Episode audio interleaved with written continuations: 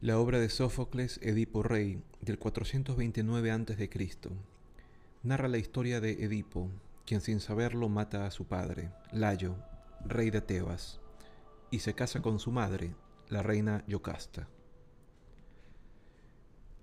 Edipo había sido abandonado por sus padres siendo un bebé al profetizar un oráculo esos acontecimientos. Siendo ya joven, Edipo coincide con un hombre en la carretera y lo mata en una disputa por prioridad de paso, sin saber que era su padre. Más tarde resuelve el enigma de la esfinge. ¿Qué animal anda con cuatro patas por la mañana, con dos al mediodía y con tres al atardecer? La respuesta correcta, el hombre. Le garantiza el acceso a Tebas, y el derecho a casarse con la reina, su madre biológica.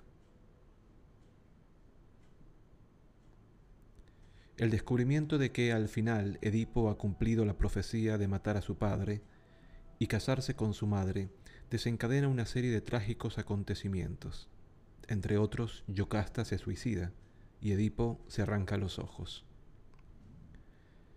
En 1897, cuando batallaba con el resultado de un autoanálisis de sus sueños tras la muerte de su padre el año anterior, Sigmund Freud comprendió que el mito de Edipo contenía una verdad fundamental sobre la psicología humana. Recordó un sueño que había tenido después del fallecimiento de su padre. Llegaba tarde al funeral porque le estaban cortando el pelo.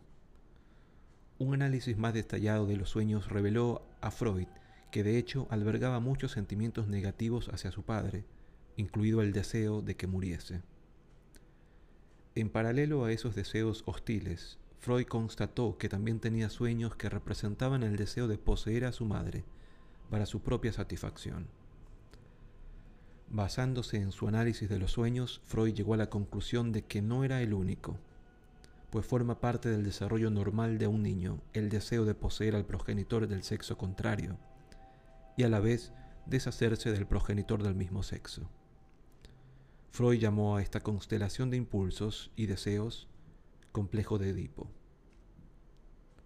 Le parecía el punto crítico del desarrollo psicológico cuya resolución determina la personalidad adulta.